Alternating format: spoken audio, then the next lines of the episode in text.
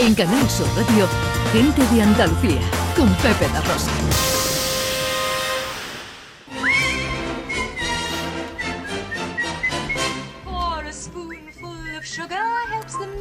Antes de entrar en los estrenos y la cartelera, un poquito de actualidad al mundo del Porque cine. que- sí, señor, que bueno, Pedro Almodóvar va a recoger un premio de honor en enero del año que viene. Pues me parece estupendo. Se va a llevar el premio Feroz de Honor, que como sabéis es el premio que da una asociación de críticos, la crítica básicamente. No se confirma que Carlos Bollero lo vaya a entregar, ¿verdad? Pero os recuerdo que eh, Pedro Almodóvar hace poco se descolgó de un proyecto americano que iba a rodar en inglés eh, pues próximamente, no lo va a hacer, pero sí hizo un western que rodó en tabernas y que espero que podamos ver pronto. Un western que es un cortometraje de media hora con Ethan Hawke, con Pedro Pascal y que se llama Extraña Forma de Vida. El premio, como dice Sana, en enero. El corto, pues vamos a ver si llega pronto también. Bueno, de nuevo en los premios Goya, la ceremonia tendrá lugar en Andalucía, en este caso en Sevilla, y alguien a quien queremos mucho va a ser presentador, Pues, porque este año sí tiene eh, presentadores. Sí, sí, le pilla cerca de casa además, creo, ¿no? Porque lo presentan Antonio de la Torre y Hombre. Clara Lago en los Goya 2023, que se celebran en Fibes, Sevilla.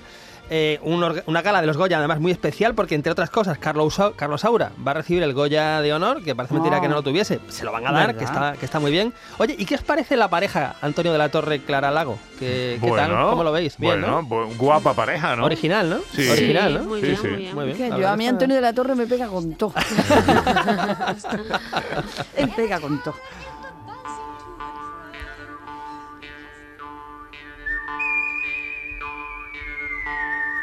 Vamos a tener música de cine. Os voy a dar plan, os voy a, no sé si tenéis plan ya para el 30 de diciembre, pero si no os lo digo. ¿Os gusta esta música? Hombre, por Sí. favor. Vale, esto es Ennio. Morricone, Claro. para la muerte tenía un precio. A ver si os gusta esta otra música. Esta os, os suena también, ¿no? Oh, John Williams. Esto es John ¿no? Williams para la- El Imperio Contraataca, la segunda entrega de Star Wars que llegó allá por el año 80. Pero si además os gusta esta música también, pero decir, bueno, quiero algo más clásico. Esta os gusta también, ¿no? Oh. Francamente, querida, eso no me importa. Pues podéis escuchar todo esto en directo. El 30 de diciembre en el Ah. Teatro de la Maestranza en Sevilla eh, hay un concierto, hay entradas todavía. Es un concierto homenaje a Ennio Morricone, Hans Zimmer y John Williams y más gente, porque lo que el viento se llevó no es de ninguno de estos tres, pero se va a tocar en ese, en ese concierto. Y me parece alucinante. Si veis el listado de películas, de clásicos, de éxitos comerciales, de todo tipo, yo creo que es un concierto que ningún cinéfilo ni ninguna persona con buen gusto musical se puede perder el próximo 30 de diciembre. ¿Esto quién lo toca? Pues es una orquesta que no tengo aquí apuntada, pero es una orquesta pues, que se ha especializado en, en música de películas y que la toca en el Teatro de la Maestranza. Bueno, Pero es una maravilla. Una Esto, eh, creo que es a las cinco y media de la tarde, o sea que es una buena hora. Después uno sale, cena y lo comenta, o sea que. Qué, Fantástico. qué bueno. Ennio Morricone, Hans Zimmer y John Williams en el Teatro de la Maestranza. 30 de diciembre. 30 de diciembre, es perfecto, justo antes de fin de año, o sea que es una fecha maravillosa. Habrá que apuntarse. Vámonos al cine. Vamos con los repasos de las carteleras. Bueno, está igual os suena, ¿no? Bueno, vamos largo y tendido con sus protagonistas. Qué bien lo pasemos aquel día. Sí, lo pasamos muy bien, ¿no? Con Carra Alejalde y Andrés Almeida, porque se estrenó ayer por fin Reyes contra Santa, eh, una película española, una comedia que nos va a llevar, nos anticipa la Navidad, nos queda un mes para Navidad, pues ya la tenemos en los cines y vamos a escuchar el tráiler. Bienvenida a la ciudad de los Reyes Magos.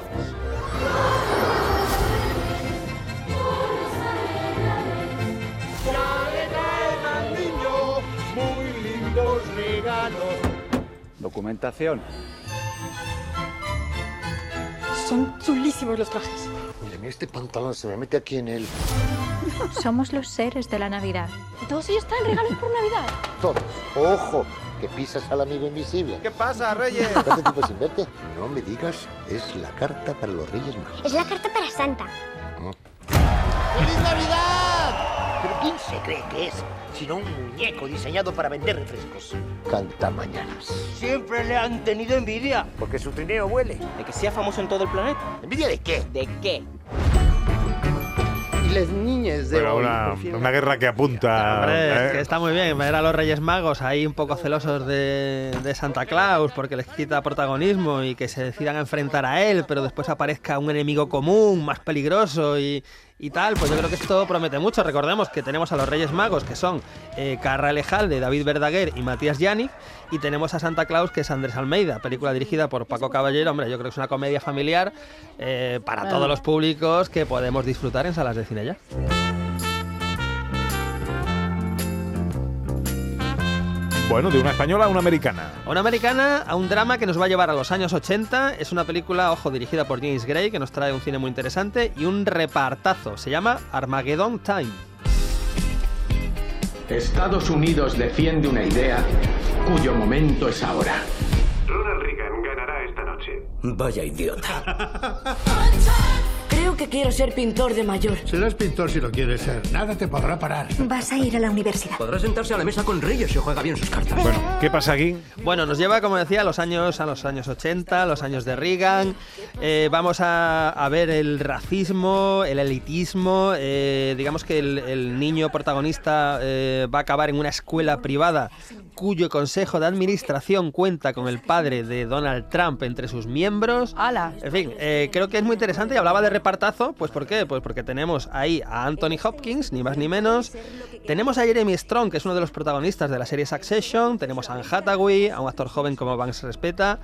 Y sobre todo que está dirigida por James Gray, el que le- apetezca disfrutar de un drama eh, pues que nos va a llevar a esos años y a, y a, pues temas sociales tan problemáticos que siguen vigentes a día de hoy como el racismo.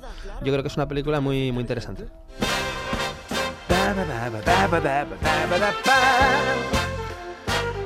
Otra española. Pues otra española, pero muy diferente a, a Reyes contra Santa, porque nos vamos a una película dirigida por Pilar Palomero, después de Las Niñas, que ahora nos trae una película, un drama de nuevo, que se llama La Maternal.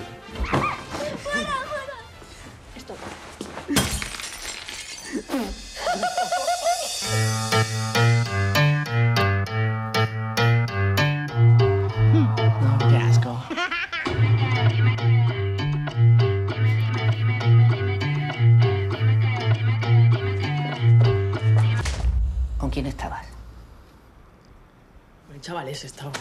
Que, te calles. Tú. Mira, como sigáis así, os van a volver a separar.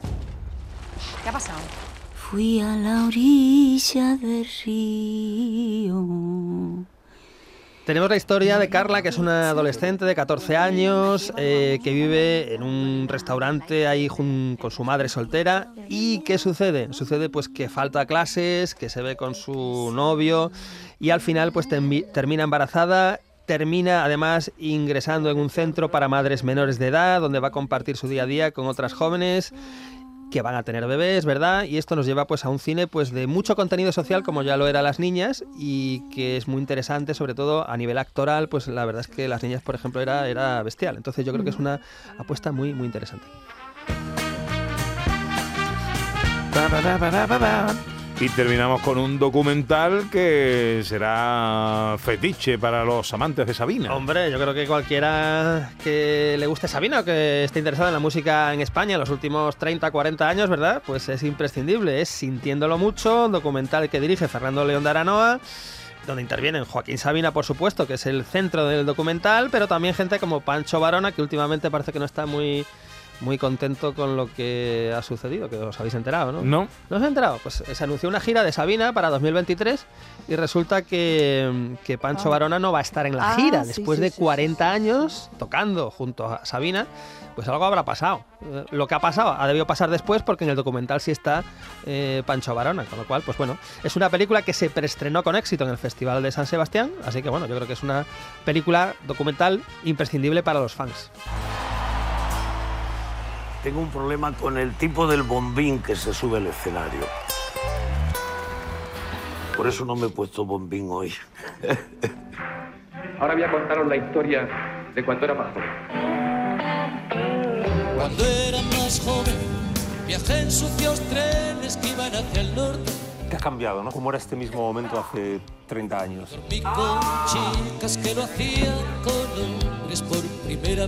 Era bastante descerebrado. Sexo, drogas y rock and roll.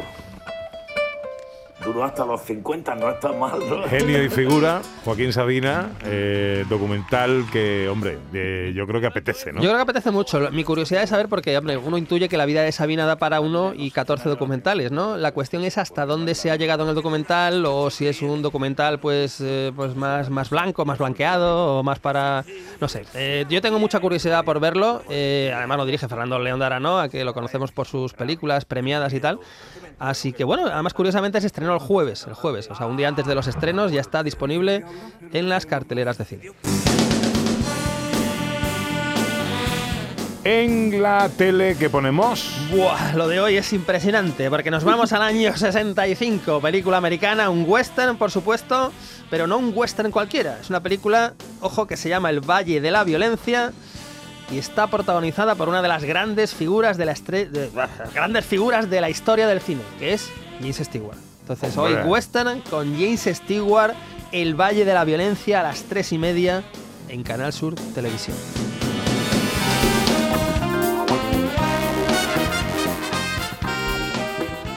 Llevo un rato viéndole la, la camiseta que estaba aquí embolicado porque eh, la, eh, yo leo, tiene una camiseta roja puesta el, el Verá. director José Luis Ya Ordóñez sé lo que ha leído, ya sé lo que ha leído por el tema un- del día, la ha sugestionado. con un no, con ¿No? un Ah. rezo y, y por aquello de las de la, de los pliegues de la camiseta estaba leyendo.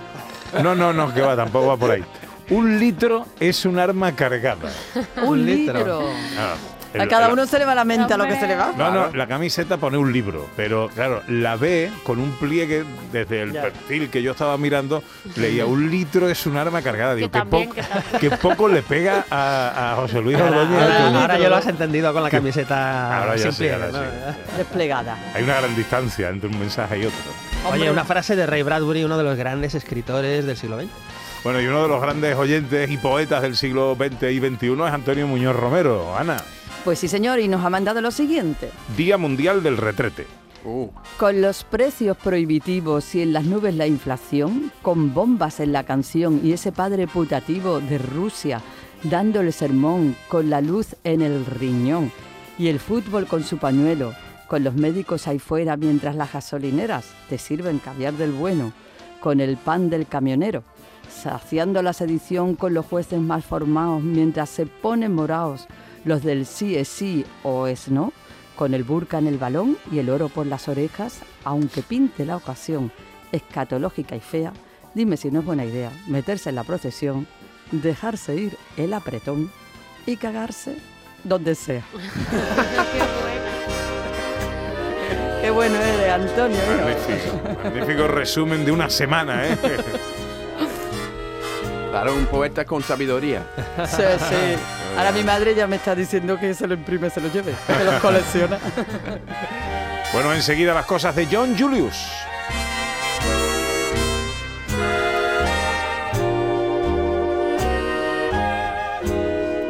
En Canal Sur Radio, gente de Andalucía, con Pepe da Rosa.